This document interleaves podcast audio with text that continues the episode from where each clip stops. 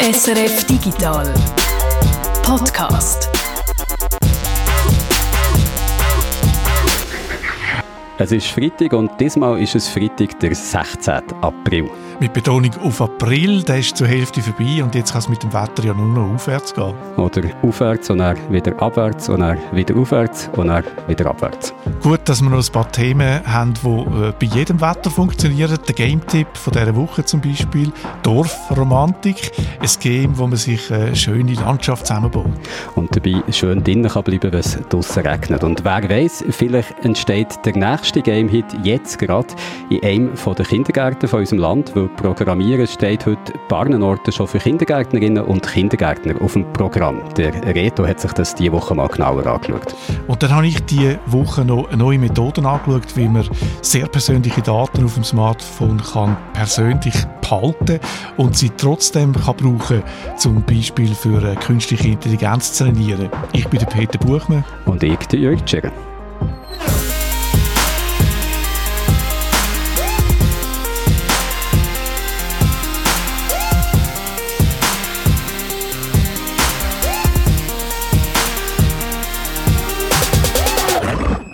Lehrplan 21, das neue Fach Medien und Informatik, Digitalisierung im Unterricht, das sind alles Themen gewesen, wo wir schon im letzten Sommer in einem Schwerpunkt darüber geredet haben.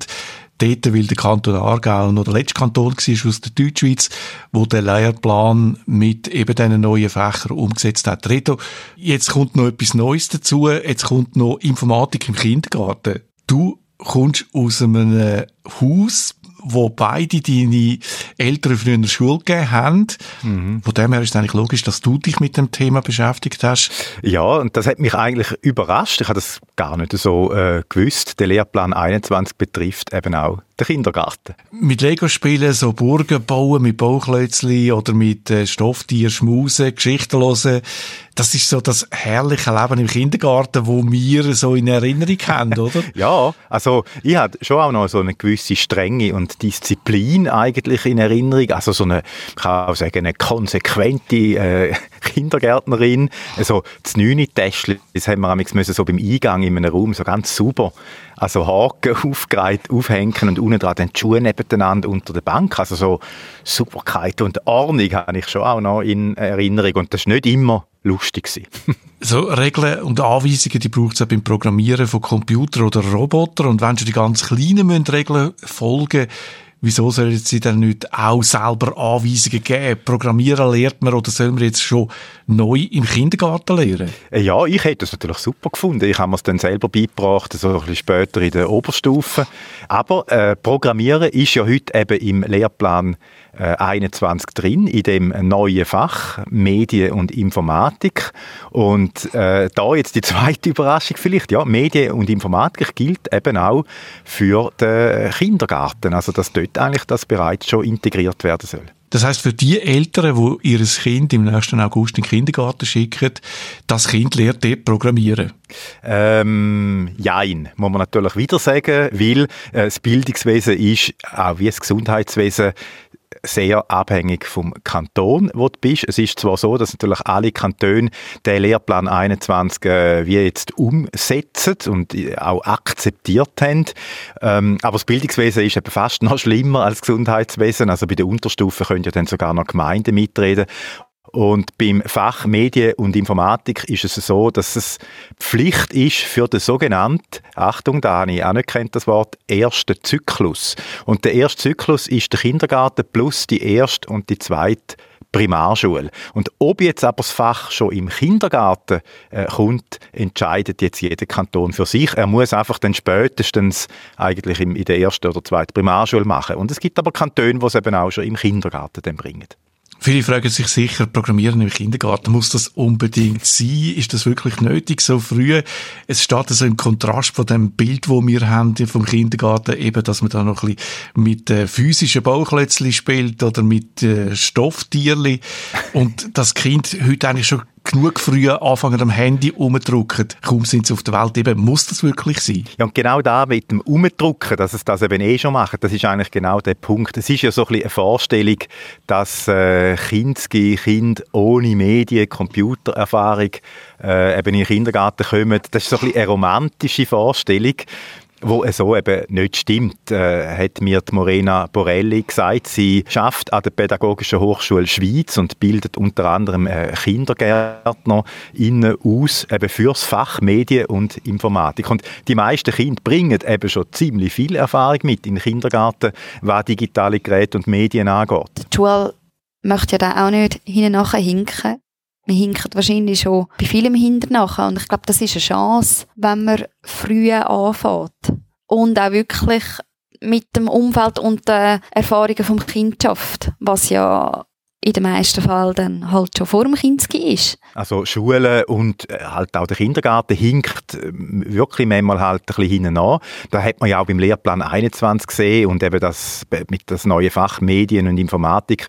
Da hat es über zehn Jahre Diskussionen gebraucht, bis man sich mal geeinigt hat und das eingeführt hat. Und heute, wo jetzt alle Kantone am Start sind, ist natürlich auch schon wieder vieles in dem Lehrplan veraltet, weil die Digitalisierung so schnell ist. Das sind zum Beispiel die Lehrmittel vom Fach teilweise noch in druckter Form. Da lernen dann die Schüler zum Beispiel, wie man Google oder Suchmaschinen bedient. Und das ist dann in einem Buch drin gedruckt und das kann es natürlich nicht sein. Und gar nicht für den Kinski. Da lernen sie jetzt programmieren. Heißt das, äh, Kind hocken im Kindergarten äh, die ganze Zeit vor dem Computer? Das ist so die äh, Horrorvorstellung, die wahrscheinlich die Eltern könnten überkommen. Aber nein, ich kann da beruhigen, das ist nicht so. Äh, das Konzept von Programmieren Lernen geht im Kindergarten meistens ohne Computer. Also da sind wir dann eben gleich wieder eigentlich so beim Anlangen, bei Bauchlötzli und so weiter. Äh, Computerprogrammieren heißt ja eine formale Anleitung, schreiben, wo der Computer versteht. Und da machen sie im Kindergarten zum Beispiel mit so Kochrezeptspielen oder Bastelanleitungen oder Tanzchoreografien.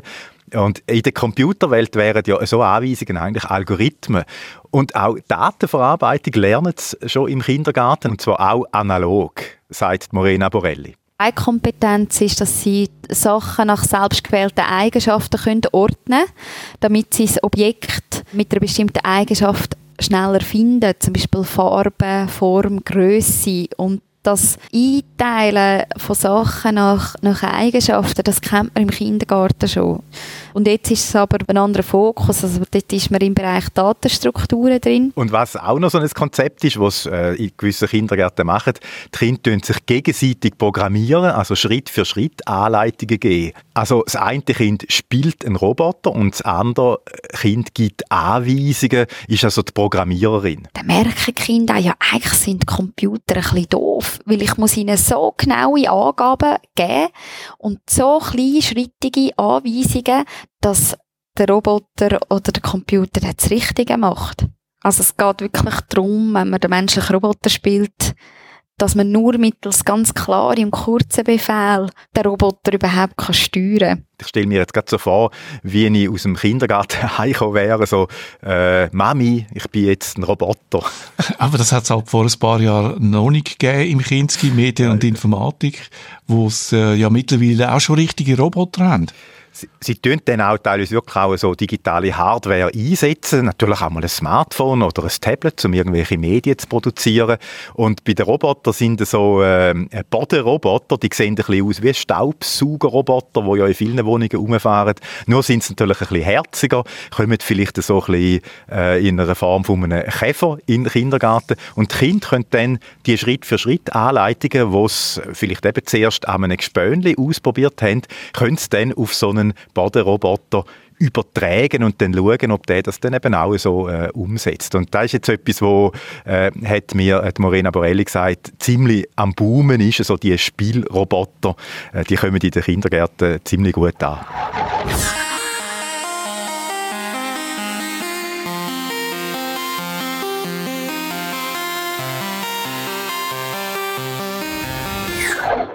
Kaum eine Woche geht vorbei, wo die Medien, und ja, damit meine ich auch uns, wo die Medien nicht über einen Slack berichten bei einer grossen IT-Firma oder über einen Hackerangriff. Jeder fünfte Nutzer weltweit ist betroffen.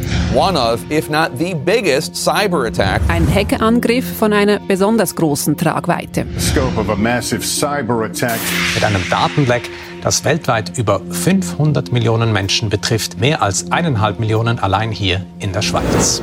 Facebook, LinkedIn, meineimpfung.ch sind zum Beispiel aus der letzten Woche oder eben der SolarWinds-Angriff, den wir jetzt gerade gehört haben. Viele machen sich Sorgen, was mit ihren Daten passiert, wenn sie in die falschen Hände kommen und vergessen dabei fast, dass ja auch die grossen Plattformen fleissig Daten von uns sammeln, weil das weiss man ja, wenn man für einen Dienst nicht mit Geld zahlt, dann zahlt man meistens mit seinen Daten. Daten sind eben im Zeitalter von künstlicher Intelligenz zu einem kostbaren Gut geworden. Daten sind der Rohstoff für die Verfahren aus der künstlichen Intelligenz.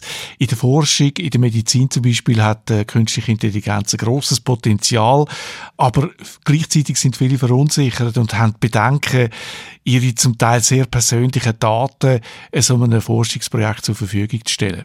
Was ja auch kein Wunder ist bei dieser Flut an schlechten Nachrichten. Das ist schade, weil so der Fortschritt in der Medizin blockiert wird. Das Dilemma ist bekannt. In der Forschung mit künstlicher Intelligenz schaffen Forscher und Forscherinnen darum schon seit langem an Verfahren, wo man zum Beispiel mit maschinellem Lehren sehr private Daten kann nutzen kann, aber der Schutz von der Privatsphäre trotzdem gewährleistet ist. Peter, du hast dich mit zwei so neuen Methoden beschäftigt. Eines davon ist eine komplett revolutionäre Verschlüsselungsmethode. Das hier jetzt aber zuerst mal zum lustig machen. Über die reden wir nämlich dann im Podcast Podcast von der nächsten Woche. Heute geht es jetzt zuerst mal um eine neue Methode, wie man Daten für das maschinelle Lehren kann brauchen und trotzdem dabei die Privatsphäre kann schützen Federated Learning heißt der Ansatz, also auf Deutsch ein bisschen frei übersetzt, verteiltes Lernen. Und wenn ich Federated höre, dann denke ich jetzt zuerst mal das Café Federal zu Bern und bin mit dem auch gar nicht so weit daneben, weil Federal und Federated heisst beides sich verbünden. In der eidgenössischen Politik ist damit mit dem Verbund der Kantone gemeint. Äh, wird das Prinzip vom Kantönli-Geist jetzt dank dem Federated Learning auch auf die künstliche Intelligenz übertragen? Ja, nur die positiven Aspekte vom Kantönli-Geist.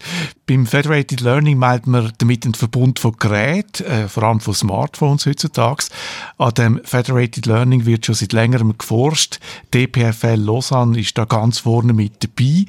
Anne-Marie Kermarek ist Professorin für Scalable Computing Systems. Sie beschäftigt sich intensiv mit maschinellem Lernen und sie hat auch ein Unternehmen gegründet, wo maschinelles Lernen nutzt zum Voraussagen, Empfehlungen abzugeben, welcher Zeitungsartikel das äh, einem könnte interessieren. Und so algorithmisch basierte Empfehlungen kennen wir ja von anderen Beispielen. Netflix zum Beispiel, auch dort gibt es einen Algorithmus, der mir vorschlägt, welche Serie, welchen Film, dass ich als nächstes könnte schauen, was mich könnte interessieren anhand von den Sachen, die ich früher schon mal geschaut habe. I just had to get there by tomorrow. Born in a poor family, and by the time... It's right to say that we must use far less plastic. I've spent my entire life in pursuit of flavor. It's a good life that I provide here. Wer solche Dienste nutzt, der kennt es. Da sind irgendwelche Videos, die ihm vorgeschlagen werden und wenn man mit der Maus drüber fährt, dann fährt die auch schon anfangen spielen, weil es ihm ja so wahnsinnig interessiert. Etwas, was mich ehrlich gesagt eher ein bisschen nervt und häufig fühle ich mich da auch missverstanden, weil mir Sachen vorgeschlagen werden, die mich ehrlich gesagt dann doch nicht so wahnsinnig interessieren. Die äh, Empfehlungen sind für Netflix äh, extrem wichtig. Sie haben äh, 2007 einen Wettbewerb ausgeschrieben. Sie haben äh, dem Team eine Million versprochen, wo der Empfehlungsalgorithmus um 10% kann verbessern Und sie sind dann ein bisschen überrannt worden. 20.000 Teams aus der ganzen Welt haben mitgemacht und haben sich um die Million beworben eben so ein Anhaltspunkt, wie wichtig der Algorithmus, der Empfehlungsalgorithmus für Netflix ist. Ein anderer Empfehlungsalgorithmus haben wir ja gerade letzte Woche im Podcast drin gehabt, nämlich der, der einem beim Tippen auf der Smartphone-Tastatur Vorschläge macht, was dass man vielleicht als nächstes möchte tippen, oder? Das ist auch das Prinzip eigentlich. Das ist genau das Prinzip, äh, weil die Tastatur schlägt ja einem Wörter vor, was jetzt wahrscheinlich als nächstes kommt. Das ist eine typische Aufgabe für maschinelles Lernen, sagt Anne-Marie Kermarek. If you want to do some text completion, you learn from the past what word follows what other word and rely on this to predict the next word that the user will basically type. Okay? Es gibt verschiedene Arten von maschinellem Lernen. Das Prinzip ist aber immer das gleiche. When you want to do some uh, machine learning algorithm or you know whatever AI algorithm, what you do is that you train your system on some existing data, and then you you compute a model, and then you use this model to give some prediction Also man kann es eigentlich so sagen, man nimmt einen Haufen Daten, mit diesen Daten trainiert man ein Modell und mit diesem Modell kann man auch Voraussagen machen. Eben zum Beispiel Daten von mir oder von anderen Netflix-Usern, wenn wir bei diesem Beispiel bleiben wollen. Und mit diesen Daten trainiert man ein Modell, das dann kann voraussagen welcher Film mir mit grosser Wahrscheinlichkeit wird gefallen. Statt Modell könnte man auch Formeln sagen. Die Machine Learning Software stellt eine Formel zusammen, wo etwas kann ausrechnen kann, eine Wahrscheinlichkeit. Zum Beispiel, wenn ich am Tippen bin und schreibe, hast du, dann rechnet die Formel aus, dass der Satz sehr wahrscheinlich weitergeht mit morgen Zeit, will ich das ständig brauchen. Die Formel rechnet aus, dass in dem Fall die Phrase die höchste Wahrscheinlichkeit hat, dass ich sie jetzt wieder brauche. Das finde ich jetzt einerseits ziemlich praktisch, weil so muss ich weniger tippen. Ich kann einfach auf die Vorschläge drücken und so kommt sehr einfacher Satz zustande. Andererseits ist es ja auch eine ziemlich ungemütliche Vorstellung. Also alles, was ich tippe, wird an eine Firma wie zum Beispiel Google geschickt, die mit dem dann ein Modell trainiert, das Voraussagen kann machen kann. Also Google weiß genau nicht nur, was ich geschrieben habe in der Vergangenheit, sondern auch schon fast, was ich in der Zukunft schreiben will, weil sie eben das Modell haben können trainieren, das die Voraussagen macht. Da sind sich natürlich auch die Leute wie zum Beispiel Google bewusst und haben darum etwas dagegen unternommen. Der neuere Ansatz Federated Learning oder verteiltes maschinelles Lernen, der soll das Problem lösen, also dass man die, die Vorteile von Machine Learning kann nutzen und trotzdem die Kontrolle über seine Daten kann behalten. Also sicher etwas, was sich viele Leute wünschen, dass sie einerseits können profitieren von solchen Diensten, aber andererseits eben die Privatsphäre gewahrt bleibt. Da würde es mich jetzt doch sehr interessieren, wie dass das so funktionieren mit dem Federated Learning. Ja, wie das funktioniert, das hat mit Anne-Marie Kermarek in ein paar wenigen Sätzen erklärt. Es ist ein bisschen eine harte Kost. Ich würde sagen, wir hören dir zuerst einfach mal zu und gehen dann Schritt für Schritt durch, was passiert. The way it works is that you have a server which orchestrates the computation. And the way it does this is that it picks a number of phones, basically, to run the computation. And those phones will run the computation of this, of the data which is available locally, send the updates to the models to the server. The server aggregates the model and then send back to the different mobile phones the updated model. And that goes for a number of iteration. And at the end, you have a, the full model. This is how it works. Du hast es vorhin gesagt, es ist nicht ganz, ganz einfach, das Thema. Darum fasse ich mal zusammen, was ich bis jetzt verstanden habe. Neu gibt es quasi einen Dirigent in der Mitte, wo die Rechenleistung, also was die einzelnen Smartphones mit diesen Daten machen, wo das koordiniert ohne selber auf die Daten zuzugreifen. Also er koordiniert eigentlich nur noch das Rechnen von den einzelnen Smartphones, was die mit den Daten machen und schafft so dann eigentlich ein Modell können zu erstellen, ohne die Daten selber gesehen zu haben. Ein Modell, das dann auf meinem Handy wiederum Voraussagen machen kann.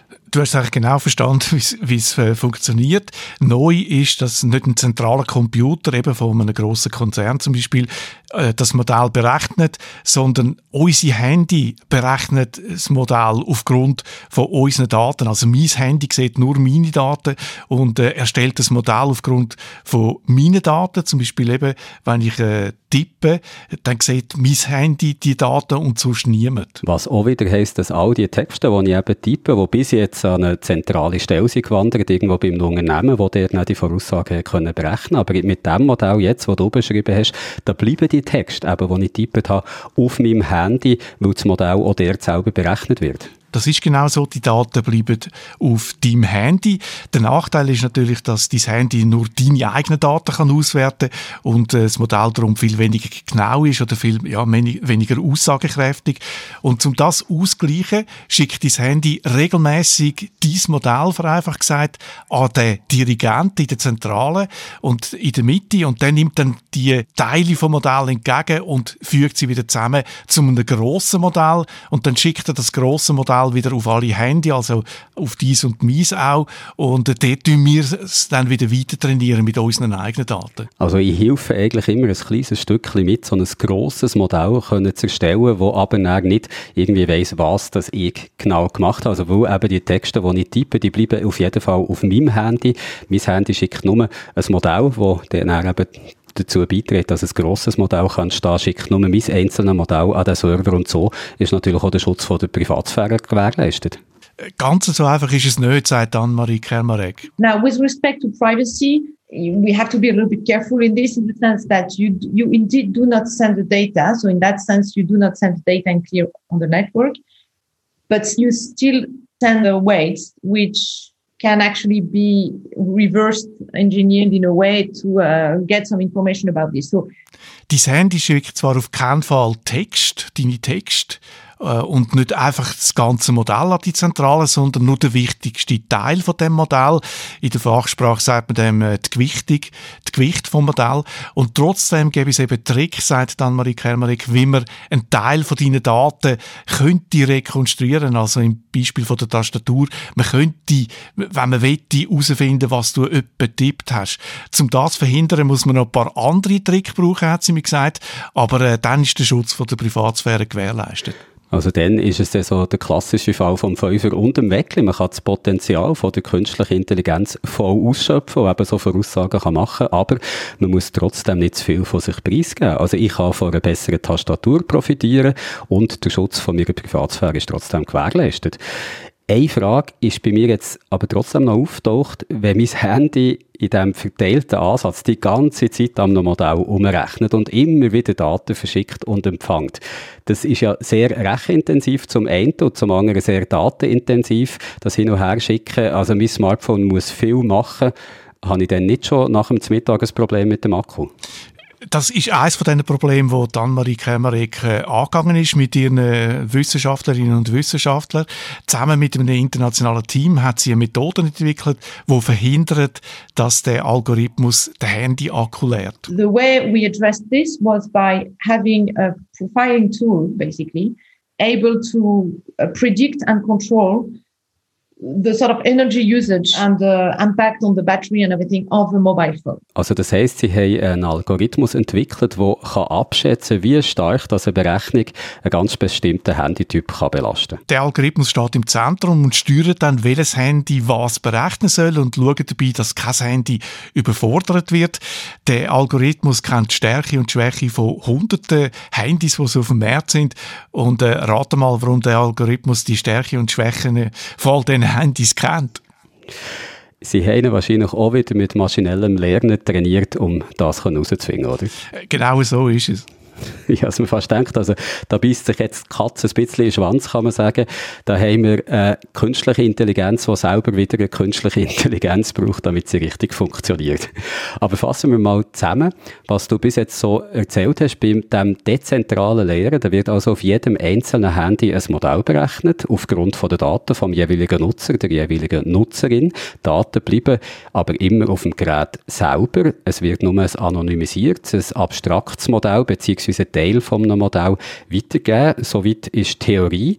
Wie nah an der Praxis ist das Verfahren heute schon? Also wird das schon irgendwo eingesetzt? Das ist schon sehr nah an der Praxis. Google setzt das Verfahren zum Beispiel schon seit äh, vier Jahren ein zum Trainieren vom Android-Keyboard, dem Gboard. Und das hat eben auch grosse Vorteile für Google. Nicht nur, dass der Schutz von der Privatsphäre für uns gewährleistet ist, sondern äh, eine Firma spart sich auch wirklich eine Rechenzeit, äh, wo sie sonst müssten auf den Server zur Verfügung stellen. Also Dan-Marie Kemerek äh, hat mir gesagt, dass äh, die, all die Smartphones, wo, wo wir mit uns umtragen, eben schon all die zusammengenommen schon unglaubliche Rechenleistung hat, wo man kann nutzen, ohne dass wir wirklich eigentlich etwas davon merken.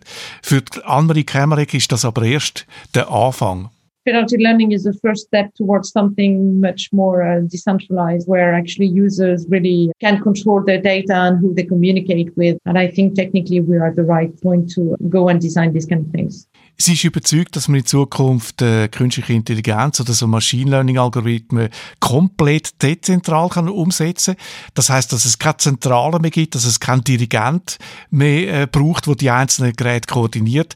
Das sollen in Zukunft die Geräte alle untereinander ausmachen. Also mit dem wäre der Schutz von der Privatsphäre eigentlich gewährleistet und der Schutz von der Privatsphäre ist ja eines der grossen Probleme, das das maschinelle Lehren hat, weil es eben mit sehr, sehr viel Daten muss trainiert werden und damit dieses äh, Modell, das erstellt wird in der Praxis, die auch funktioniert, müssen das halt auch Daten sein aus der Praxis. Also eben Privatsphäre bis jetzt ein Problem gewesen, könnte in Zukunft kein mehr sein. Ein anderes Problem mit maschinellem Lernen, mit künstlicher Intelligenz bleibt aber äh, bestehen, habe ich das Gefühl, oder? Also die Algorithmen Algorithmen, die sind ja nicht immer so neutral, wie man könnte meinen. Wenn man jetzt so von äh, Algorithmen redet, hat man ja das Gefühl, ja, das ist einfach ein Computer, der hat nicht irgendeine Gewichtung, der ist total neutral.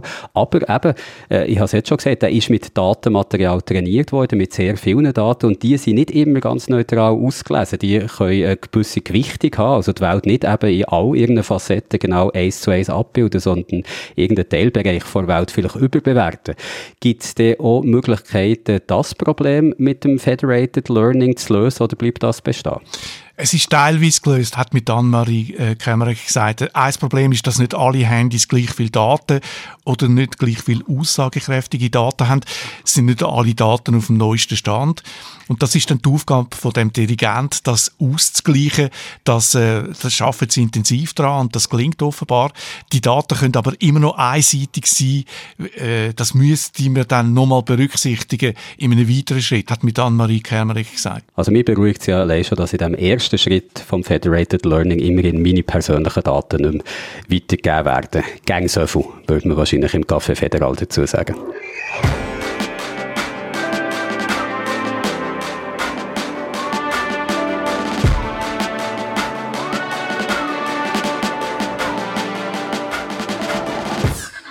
Ich muss, glaube niemandem extra noch sagen, dass das letzte Jahr eher ein stressiges Jahr war. Eins, wo man jede Möglichkeit, sich zu entspannen, nur zu gerne hat wahrgenommen. Und Entspannung, das muss ja nicht immer heißen, dass man stundenlang meditiert oder irgendeine Gurkenmaske aufträgt und probiert, ein bisschen Wellness zu machen. Und es tut mir leid, es sind mir jetzt einfach keine besseren Beispiele eingefallen. Das ist für mich Entspannung.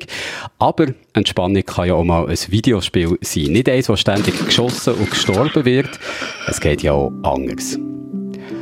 Dorfromantik ist da ein schönes Beispiel dafür, wie ein entspannendes Game kann funktionieren Und erst noch ein Preis krönt, weil Dorfromantik hat diese Woche gerade zweimal beim Deutschen Computerspielpreis können abräumen.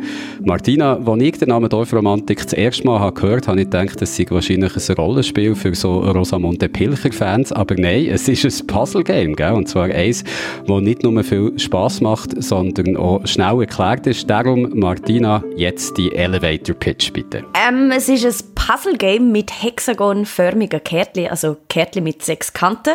Das heißt, sechs Kanten können sechs verschiedene Sachen darauf abgebildet haben. Zum Beispiel Wasser, Wald, Wiese, Häusli, Felder oder Zugschienen. Und die muss man dann nach Möglichkeiten immer so anlegen, dass alle sechs Kanten perfekt aufeinander passen. Das sind eigentlich auch schon alle Regeln. Also Wasser auf Wasser, Wald auf Wald, Wiese auf Wiese. Das tönt so ein bisschen wie äh, das Spiel Carcassonne, das äh, beliebte Brettspiel. Darum mal jetzt die ketzerische Frage, warum ein digitales Puzzle spielen wie Dorfromantik, wenn man doch auch ein richtiges Puzzle könnte spielen Und richtig habe ich jetzt in Anführungszeichen gesetzt.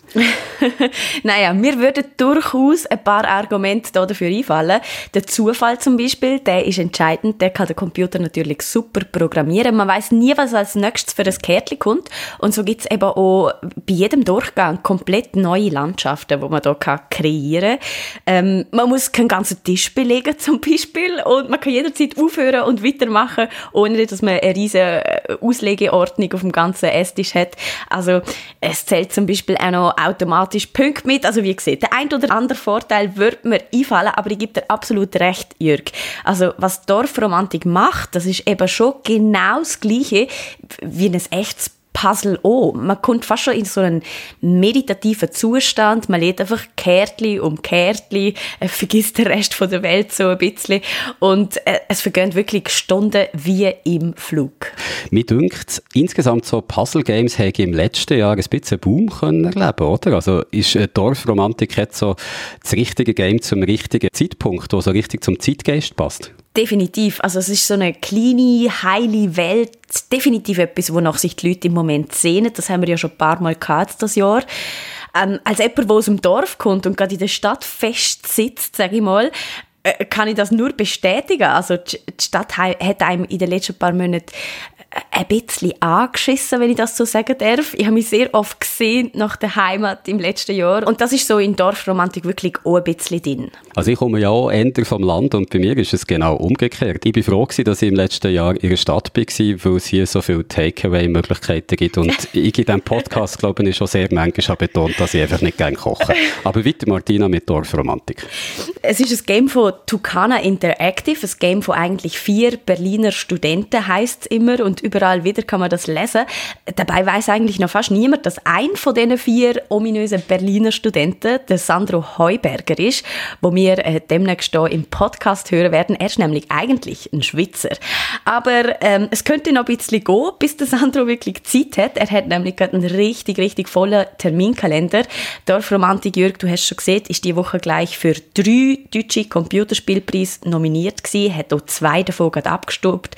Die Jury und auch Moderatoren Moderatoren, die haben Tucana Interactive mehrfach gelobt und erwähnt, auch dafür eben, dass sie rausgespürt haben, was die Leute und die Zeit, in der wir leben, für ein Spiel brauchen, nach was so alle ein bisschen sich sehnen und verlangen. Jedenfalls hat mir Sandro geschrieben, es laufe total verrückt ihnen, es ging alles drunter und drüber und der Terminkalender sei rappelvoll. Darum müssen wir hier im Podcast, glaube ich, noch ein bisschen auf Sandro warten. Gut, ist eigentlich nur fair, weil auch der Sandro muss noch warten, nämlich auf seine beiden Game Awards, die er gewonnen hat. Der Deutsche Computerspielpreis, der ist wegen Corona ja auch das Jahr wieder nur online verliehen worden und wird den Gewinnerinnen und Gewinnern jetzt eben zugeschickt. Tucana Interactive heisst äh, das Studio, wo der Sandro mit seinen drei Mitstudenten zusammen in Berlin hat gegründet. Das hast du schon gesagt. Das ist ein blutjungs Studio. Gerade mal ein Jahr alt ist es und trotzdem schon mit zwei Awards auszeichnet. Also eine ziemliche Leistung, oder? Wahnsinnsleistung. Vor allem, wenn man dann noch anschaut, welche zwei Awards die abgestaubt haben diese Woche. Einerseits der Awards für das beste Debüt, also das beste Erstlingswerk von einem Studio. Völlig verdient, außer Frage. Und andererseits auch der Award für fürs beste Game Design. Und das ist wirklich ein bisschen verrückt. Ich meine, da liegen eigentlich, würde man denken, so Welten dazwischen. Vom Erstlingswerk bis zum perfekten Game Design. Aber Tucana Interactive hat es wirklich geschafft, beides in einem Spiel zu vereinen. Hat sich damit wirklich einen Namen gemacht. Ähm, nur der Preis für das beste Familienspiel, den haben sie nicht bekommen. Äh, aber der hätten sie theoretisch, finde ich, eben auch verdient. Und offenbar haben das auch die Laudatoren gefunden, weil die haben das in ihrer ein bisschen durchblicken lassen. Wie hast du das gemerkt, dass sie das gefunden hat? Also was haben sie genau gesagt bei der Laudatio? Ich fasse nochmal schnell zusammen. Die haben das nämlich wirklich sehr äh, schön beschrieben. Sie sagen, es ist ein Spiel, das von vorne bis hinten durchdacht ist. Alle Spielmechaniker sind total selbsterklärend. Es gibt eigentlich auch kein einziges geschriebenes Wort in dem Spiel. Man, man checkt wirklich gerade, um was es geht. Das ist sehr faszinierend. Ähm, die Präsentation von der romantischen Dorfwelt, die passt wunderbar zu der Spielidee. Es sei gleichermaßen entspannend und auch fordernd. Es sei sowohl ein ambitioniertes wie gleichzeitig auch ein sehr minimalistisches Debüt und es deckt sich an sehr unterschiedliche Zielgruppen und unterschiedliche Geschmäcker richten und die auch vereinen. Also einerseits an Hardcore-Gamer, aber auch an Gelegenheitsspieler und Spielerinnen, aber auch an Spielende, die einfach mal eine neue Herausforderung suchen. Vielleicht auch in einem Genre, was es bis jetzt so nicht gegeben hat. Es ist nämlich ein einzigartiger Mix aus Ausbaustrategie, Taktik und ästhetisch und somit irgendwie in keinem Genre wirklich daheim. Also es vereint viele Ideen miteinander ähm, und ist trotzdem in wenigen Sekunden verstanden. Und ich finde wirklich, das sind alles Formulierungen, die die Jury wirklich sehr treffend gefunden hat für Dorfromantik. Also kann man es glaube ich nochmal sagen, wer mal wieder so richtig will, entspannen und abschalten, Dorfromantik. Ist da der Tipp dazu, gibt es für Windows-PCs, aber bitte wartet mit Abschalten noch, bis der Podcast fertig ist. Sonst verpasst ihr zum Beispiel noch, welches Game Martina nächste Woche spielt, nämlich... Äh, welche Games, müsste man fast schon sagen. Wir haben nämlich gleich zwei Let's Play für den nächsten Montag geplant. Einerseits haben wir ein grosses Jubiläum zu feiern.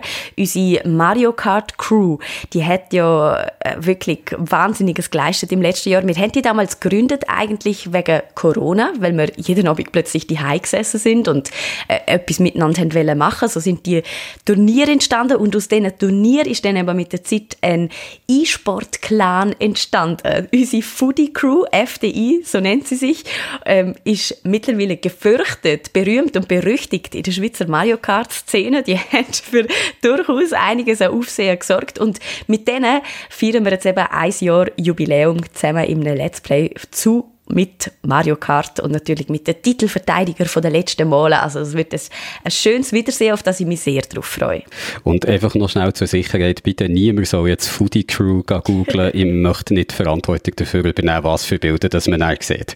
Kannst du noch schnell sagen, wenn das unsere Foodie Crew auftritt? Am Punkt 7, also wir starten verfrüht quasi in Let's Play Abend und gehen dann aber ganz regulär am Punkt 8 mit unserem Let's Play zu Hades weiter. Das ist ein eines der besten Games gewesen im 2020. Da sind sich der Guido und ich total einig gewesen. Das passiert ja nicht allzu oft. Von dem her könnte man dieser Aussage doch ein bisschen Gewicht geben. Also jedenfalls Hades ist ein Game, wo man sich so durch vier verschiedene Welten muss kämpfen, wo jeweils mit einem Boss abgeschlossen sind. Und äh, es ist wirklich nicht ganz einfach, die vier Bosses zu besiegen. Ich kann mich gut erinnern, ich habe fast, oh, ich traue fast nicht sagen, 100 Anläufe gebraucht, bis ich es dann mal wirklich geschafft habe, alle vier zu besiegen. Mein erster äh, Durchlauf, der ist dreiviertel Stunde gegangen. Und seither, muss ich allerdings sagen, habe ich nicht aufgehört mit Hades, sondern immer wieder gemacht, bin immer schneller und immer besser geworden. So, dass ich langsam aber sicher ein bisschen Einblick bekommen habe in die Welt der Speedrunner. Das ist ja wirklich so ganz eine eigene Welt. Die völlig Verrückten, die ein Spiel wirklich Tausende und Abertausende von Mal spielen, um es dann irgendwann in Rekordzeit zu schaffen. Also das Let's Play mit unserer Speedrunnerin Martina, das sieht man wie immer immer in unserem YouTube-Kanal SRF Digital am Montag und auch das wie immer ab der 8. Aber diesmal geht es, wie gehört, schon vorher los, am 7. mit unserer Foodie Crew und dem Mario Kart Jubiläumsturnier.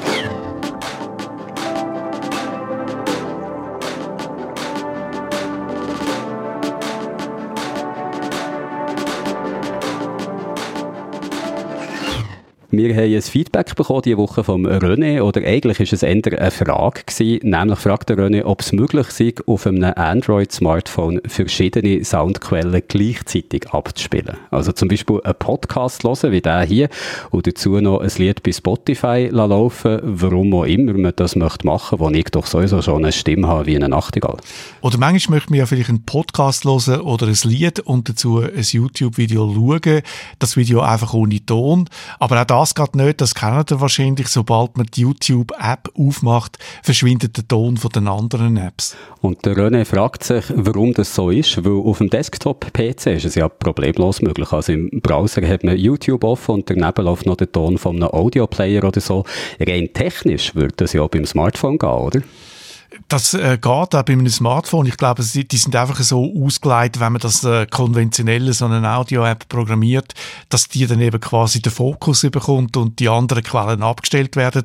Äh, aber ich habe gesehen, es ist technisch möglich, dass man kann, äh, zwei Tonquellen gleichzeitig laufen lassen. Das ist so, weil die Leute, die eine App programmieren, und sei es jetzt für Android oder für iOS, das ist der gleich, die können eigentlich festlegen, was mit dem Sound von dieser App soll passieren, ob sie im Hintergrund kann weiterlaufen, während eine andere App etwas abspielt oder ob dann der Ton so abstellen, wo eben die App, die jetzt gerade äh, neu geöffnet ist, wo dann den Fokus bekommt. Und die meisten Apps legen das so fest, dass sie es von selber abstellen. Kann ich auch verstehen, weil auf dem Smartphone ist natürlich alles ein bisschen weniger übersichtlich als auf dem Desktop-PC. Darum wäre es ziemlich unangenehm, wenn jetzt da auf dem Smartphone plötzlich alles durcheinander würde laufen und man mühsam App für App müsste durchgehen, um herauszufinden, was man gerade abstellen will. Es gibt Apps, so, so eine Art Mischpult-Apps, die den, den Ton von anderen Apps übernehmen und abspielen oder den Ton von einer App an eine andere App weitergeben.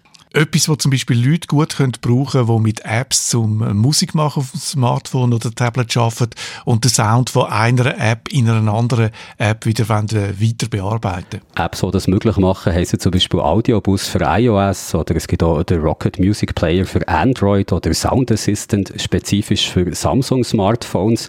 Dort sollte es eigentlich möglich sein, die Soundquellen so zu bearbeiten, dass man mehrere gleichzeitig kann hören kann. Ich habe einem René, der uns eben die Frage hat gestellt, wie man ein YouTube-Video schauen und gleichzeitig einen Podcast hören. Ich habe René sättige Apps vorgeschlagen, um sein Problem zu lösen, aber der René hat mir zurückgeschrieben, er hätte in der Zwischenzeit schon einen besseren Tipp von anderer Stelle bekommen. Sein Sohn hat ihm nämlich gesagt, er soll doch einfach den, äh, YouTube nicht in der App aufmachen auf dem Handy, sondern im Chrome-Browser dort nachher den Desktop-Modus wählen und YouTube stumm schalten, während die Podcast-App einen Podcast abspielt. So kann man es natürlich auch machen.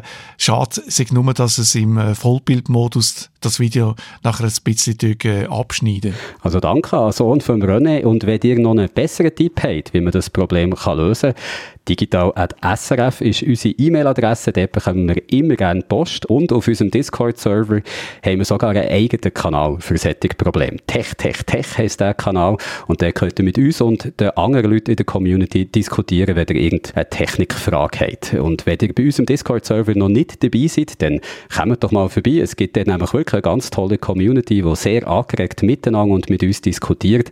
SRF Digital heisst unser Discord-Server.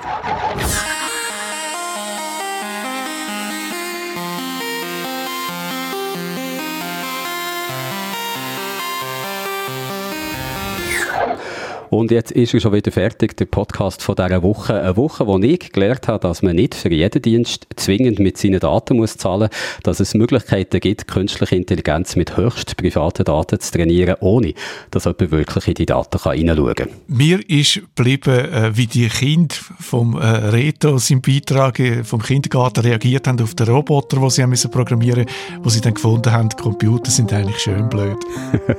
Hoffentlich hören die Kinder nächste Woche trotzdem noch hier zu im SRF Digital Podcast. Und dann erzählst du uns, Peter, eben, was es für eine komplett revolutionäre neue Methode zum Verschlüsseln von privaten Daten gibt. Ich bin schon sehr gespannt, dir hoffentlich auch. Bis nächste Woche, euch allen eine gute Zeit und bleibt gesund.